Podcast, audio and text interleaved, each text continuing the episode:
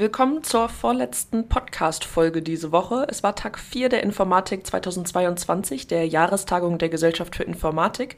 Mein Name ist Caro, ich arbeite in der Berliner Geschäftsstelle und berichte heute wieder über die Highlights des Tages. Ich durfte mir einige Sessions und Keynotes angucken und berichte hier etwas über die Eindrücke, die ich heute gesammelt habe.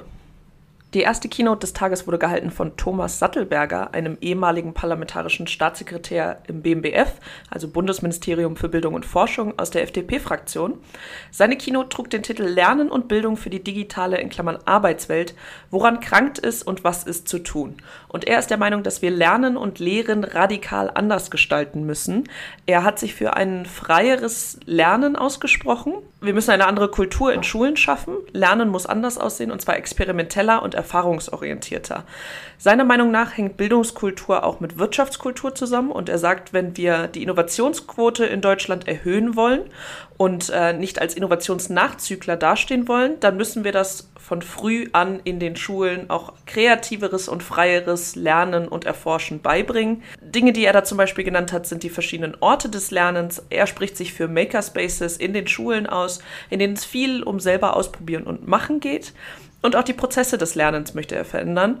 So ist zum Beispiel eine Art, äh, wie er sagt, das Lernen könnte freier und kreativer gestaltet werden, Learning by Doing und äh, Peer-to-Peer-Coaching. Also die SchülerInnen sollen sich untereinander gegenseitig Sachen beibringen ähm, und weniger non-direktiv, weniger Frontalunterricht.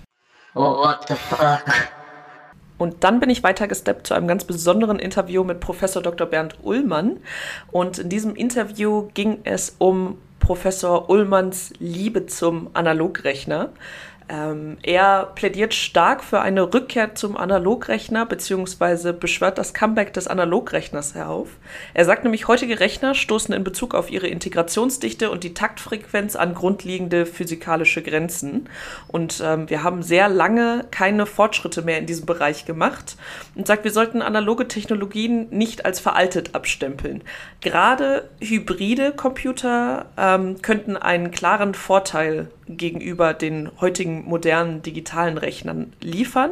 Und zwar haben analoge bzw. hybride Rechner den Vorteil, dass sie hochleistungsfähig sind, aber trotzdem äußerst energieeffizient. Wenn man sich hingegen digitale Computer anguckt, dann sagt Professor Ullmann, die skalieren extrem schlecht. Also gerade Supercomputer, ähm, die wir jetzt in einigen Hallen stehen haben, haben einen, einen extrem hohen Energieverbrauch. Die Kühlung ist wahnsinnig aufwendig und ähm, ja, das ist einfach digitale Computer sind nicht so gut skalierbar.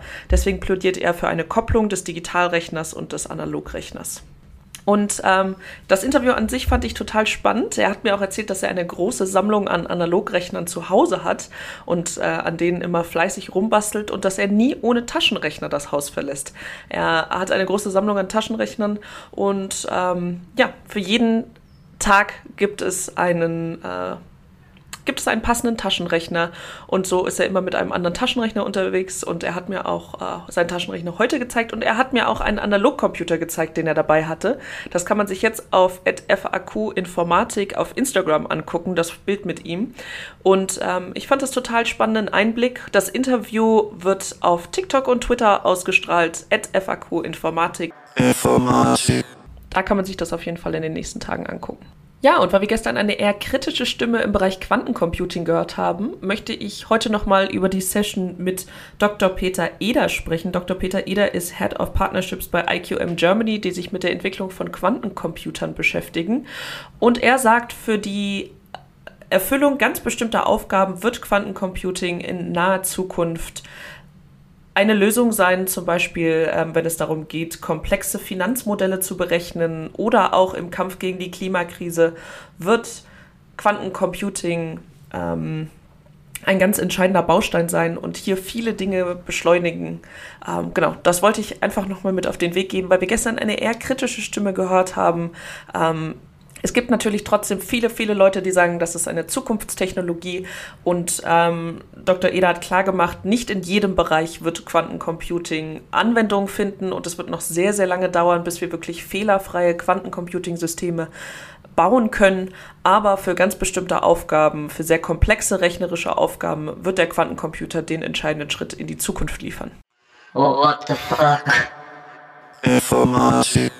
Im Rahmen der Informatik 22 wurden auch verschiedene Preise verliehen. So wurde gestern die Klaus-Tschira-Medaille an Professor Barbara Schwarze verliehen.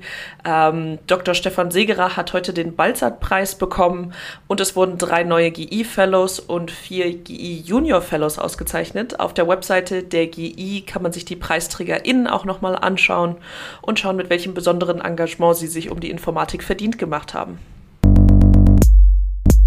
Und den letzten inhaltlichen Input heute für mich gab es in der Session vom Wirtschaftsbeirat mit dem Thema die Zukunft des KI-Innovationsstandorts Deutschland. Es waren verschiedene StakeholderInnen aus der IT-Branche, Industrie und Wissenschaft geladen, die einmal erklärt haben, in welchen Bereichen Ihres Unternehmens KI Anwendung findet. Wir haben dabei ganz verschiedene Beispiele gehört. So hat zum Beispiel Dr. Wieland Hohlfelder von Google einmal erklärt, wie Google KI-Systeme nutzt, um Energie zu sparen. Und ähm, ja, es gab aber auch ganz andere Anwendungsfelder, ähm, wie KI in den Unternehmen momentan genutzt wird. So zum Beispiel auch in der Kommunikation mit Kunden, also im Kundenservice. Ähm, aber natürlich wird künstliche Intelligenz auch für Marketingzwecke verwendet. Und es war sehr spannend zu sehen, in welchen unterschiedlichen Bereichen KI bereits Anwendung findet und in welchen Bereichen sie noch Anwendung finden wird, voraussichtlich. Und ähm, auch das ein sehr, sehr spannender Input. Und ähm, ja, ich glaube, das war's auch mit dem vierten Tag der Informatik 22. Morgen ist, wie gesagt, der letzte Tag. Ähm, hier gibt es nochmal besonders die Skill vorzuheben. Das ist die Studierendenkonferenz der Gesellschaft für Informatik. Und auch hier wird es morgen viel Input geben. Ähm, ich freue mich, diesen, diese letzte Podcast-Folge morgen aufzeichnen zu dürfen. Wie immer gibt es Bildmaterial auf Instagram unter FAQ Informatik. Und ähm, ja, vielen Dank fürs Zuhören und bis morgen.